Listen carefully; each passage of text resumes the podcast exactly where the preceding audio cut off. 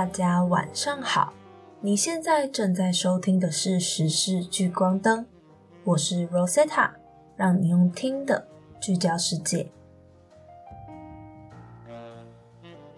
上周我们提到了南韩反女权运动的兴起，今天的上周回顾，我们就来聊聊性别平等的重要里程碑——女性的参政权吧。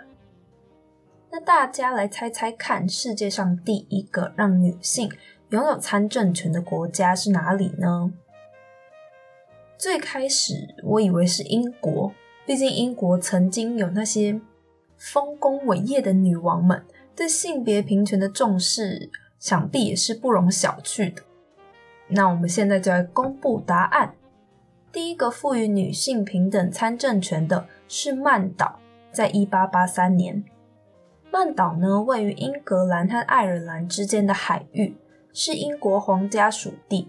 不过呢，他们有自治政府，在公元十世纪就已经有自己的国会了。第二名则是纽西兰，一八九三年，当时还在日不落帝国大家庭里的纽西兰，比英国早了二十五年通过公民普选权法，让成年妇女拥有选举权。那么台湾呢？台湾于一九四七年通过的《中华民国宪法》给予了妇女们平等的选举权，并同时在宪法第一百三十四条规定，各种选举应规定妇女当选名额，其办法以法律定之，保障了妇女在选举中的当选名额。不过，回到南韩反女权运动的兴起，我们都知道事出必有因，一个巴掌拍不响的道理。在女性帮助自己伸张正义的同时，也别忘了，无论性别，大家主张的都是平等，而不是要比其他不同性别的人优越。所以，太过度或者是激进的言论，是很可能会造成反效果的哦。听完了上周时事的更新，今天将带你到美国，看看医疗科技上的突破，人类首次接受猪心移植。不知道大家有没有想过，动物的器官是可以移植到人类身上的呢？美国马里兰大学医学中心医师日前将一只基改猪的心脏移植到五十七岁的病患班奈特身上，这是医学史上首次将猪心成功移植到人体，而这项开创性的手术为数十万器官衰竭的患者带来了希望。根据协调美国器官采购工作的非营利组织器官联合网络的数据，去年约有四万多名美国人接受了移植器官，其中一半以上的器官是肾脏，但器官严重短缺，名单上平均每天约有十多人死亡。去年有三千八百多名美国人接受了捐赠心脏的移植，虽然这个数字比以往任何时候都高。但器官捐赠的潜在需求还是非常高的。科学家们一直在努力培育器官不会在人体内产生排斥反应的猪。过去十年中，新的基因编辑和克隆技术加速了研究。在这次心脏移植手术的前几个月，纽约的外科医生成功的将一头基因改造过的猪肾脏。移植到了一个脑死亡的人体内。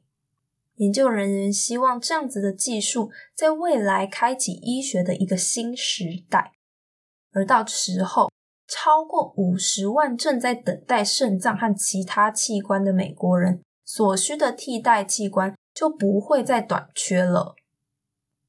这是一个重要的转折点。器官联合网络的首席医疗官兼器官移植医师。大卫·克拉森博士说：“我相信机会的大门正在打开，这将使我们治疗器官衰竭的方式有重大的改变。在这种手术可以被广泛运用之前，还有许多障碍需要去克服，并且指出器官排斥反应，即使在移植了匹配良好的人类供体肾脏后也会发生。”像这样子的事情可能会在媒体上被放大，所以保持客观很重要。克拉森博士说：“这样的治疗需要很长的时间才能成熟。”那么以前有这种类似的手术吗？异种移植，也就是从动物身上移植器官或组织给人类的这个过程，由来已经非常的久了。人类使用动物血液和皮肤的测试，甚至可以追溯到数百年前。在一九六零年代，黑猩猩的肾脏被移植到一些人类患者体内。黑猩猩的肾脏被移植到一些人类患者体内。但接受者最长存活了九个月。一九八三年，一颗狒狒的心脏被移植到了一个名为“非宝宝”的婴儿体内，但他在二十天后死亡。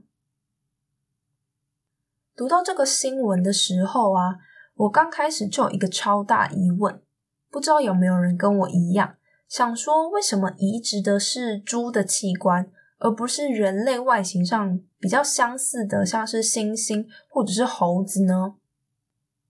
其实，相较于灵长类的动物啊，猪在器官的公园上面是有优势的，因为猪呢更容易培育，也可以在六个月内达到成年人类器官的大小。而人类移植猪心瓣膜已经很常见，一些糖尿病的患者啊。也接受了猪胰腺细胞的移植，猪的皮肤则会用于烧伤患者的暂时性植皮。那这样子，我们是不是就可以大声的欢呼，想说真的能解决很多正在排队等待器官捐赠的人们的困扰了吧？其实呢，这个动物器官移植带来的议题和争议也是非常多的。首先，这是一项试验性的手术。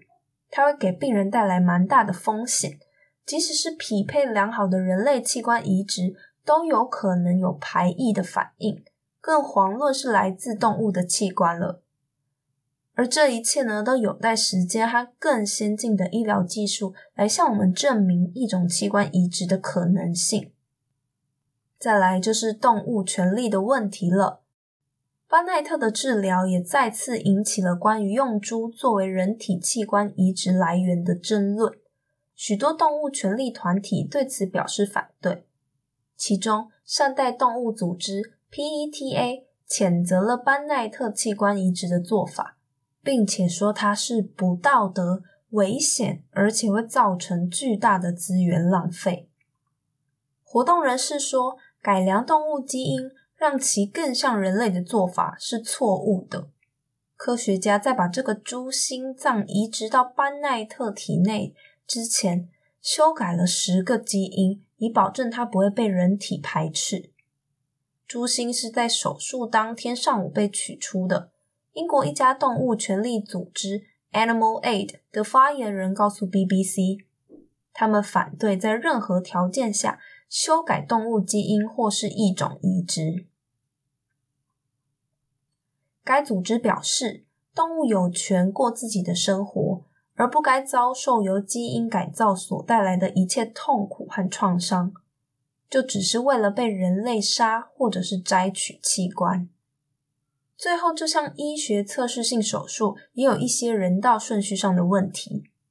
美国马里兰州居民莱斯利·舒梅克·唐尼愤怒的指控班奈特三十四年前在马里兰州的一间酒吧目睹了他自己的妻子坐在莱斯利的弟弟爱德华的膝盖上，因此刺了爱德华七刀，导致爱德华身受重伤，必须终身坐轮椅，最后因为中风而去世了。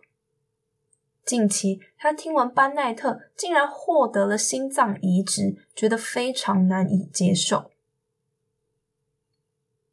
莱斯利表示，爱德华一生都活在痛苦中，而他的家人数十年来也是如此。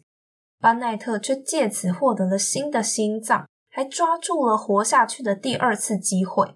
我认为这个机会应该留给有资格的人。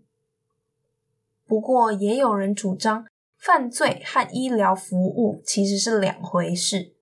纽约大学生命伦理教授卡普兰表示，医学最重要的原则就是治疗病患，无论他是谁。我们的工作不是区分罪犯，犯罪是法律上的问题。今天留给你深思的问题是：虽然器官移植到人类身上将会是医学史上的一大创举，但是对于同是生命的动物们，与我们同样流着温热的鲜血，有相同的触觉和生命力。透过基因改造的方式去夺取他们的性命，对人类的文明进步来说，会是有效的吗？你是如何看待这项手术的呢？谢谢你收听时事聚光灯。今天我们讲到了医疗科技上的突破。人类首次接受猪心移植，资讯栏有资料来源的连接，有兴趣的你也可以点进去看看。我们是火力创新，我是 Rosetta，有任何的想法想要和我们分享，也可以到火力创新的 IG Fire Laboratory，F I R E L A B O R A T O R Y，将你的想法留言在贴文的下方。或是私讯我们哦。如果你是 Apple Podcast 的用户，也可以给我们留下五星好评和留言建议，让我们的节目内容能够更进步哦。我们下周一晚上见，晚安。